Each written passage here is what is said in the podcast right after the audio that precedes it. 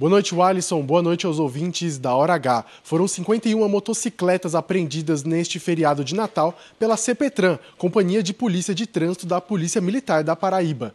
Todos os veículos participavam de rolezinhos que aconteciam nas madrugadas da cidade de Campina Grande. Além disso, dois condutores foram presos por tentarem fugir da abordagem dos oficiais. A Polícia Militar intensificou as ações contra motociclistas que tiram o escapamento e promovem um barulho nas ruas da Rainha da Borborema.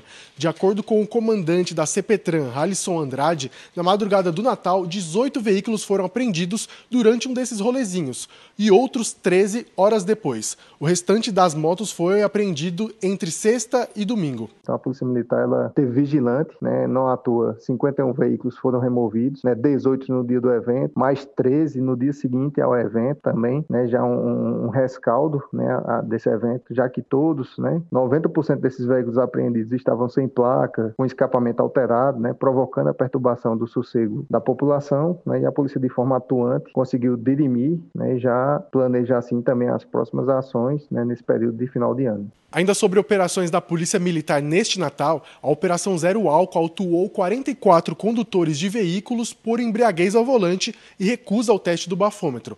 Em todas as infrações possíveis no Código de Trânsito, foram 1.344 motoristas que cometeram infrações, mais de 2 mil veículos fiscalizados e 2.750 pessoas abordadas.